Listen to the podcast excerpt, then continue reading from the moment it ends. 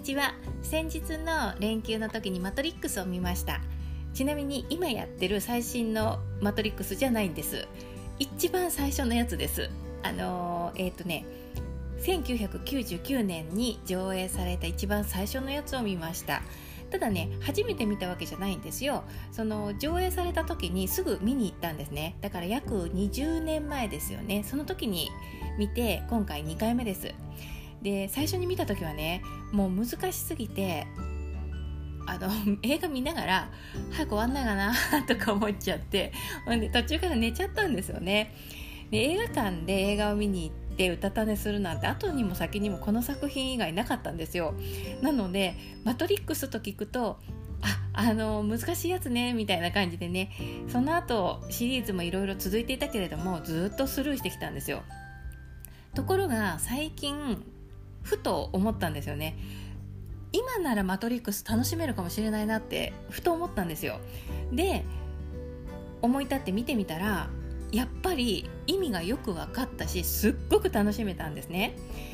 でなんで私20年前の私はこの映画を楽しめなかったな楽しめなかったのかなって考えた時に思ったのはやっぱりね20年前ってバーチャルっていうものがまだ馴染みがなかったんですよね。今ってもう現実世界とバーチャルが共存してるような世の中になってるじゃないですかなのでなんか当時のまだ馴染みのないバーチャルっていう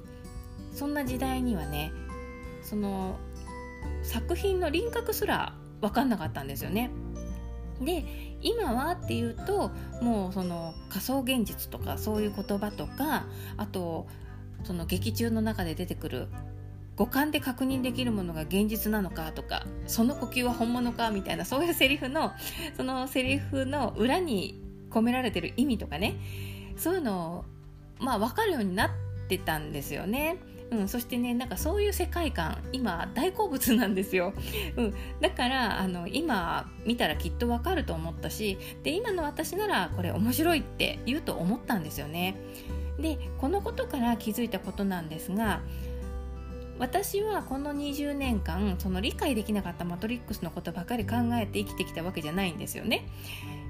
理解できたらいいなとか分かるようになりたいなとも思わなかったんですよ。でも 20, 20年経ってみると自然と理解力が備わっていた。でだからねこれって勝手にできるようになったってことなんですよね。この20年の間に私が見聞きしてきたりしたこととかいろんな経験をしてきたこととかそして世の中の進歩に合わせて広がった自動的に広がった私の常識とかねそういうものによって勝手に理解が進んだってことなんですよね。で改めて思うのはこういうことって私たちの日常の中にももう山ほど起こってますよね。例えば親になって初めて昔親の言ってた小言の意味がわかるとかあと難しい問題に直面した時にそれまでとらわれてた問題数々の問題が急に小さく見えていとも簡単にそっちは解決してしまうとかねそういうことってありますよね。で私が行ってる占い教室でもあのその勉強していく過程でね生徒さんがわからないわからないってあここ難しいですわからないですって言ってひいひい言うんですよ。でもあのそのわからないまままあわからないなりに進んでいくとね大体カリキュラムの大半が終わる頃になるとそのわからないわからない言ってたところは自動的にわかるようになってるんですね。その全体のほんの数パーセントしか把握してないうちは全体像を理解するのってやっぱり難しいんですよね。全容がうっすら見えてくると詳細が鮮明にわかるようになるんだと思います。だから何が言いたいのかというとコマをね進めさえすれば時間というコマを進めさえすれば勝手にわかるようになること解決できることがあるってことなんですよね、まあ、逆に言うとまだ理解できないとかまだ解決できない地点があるっていうことですよね。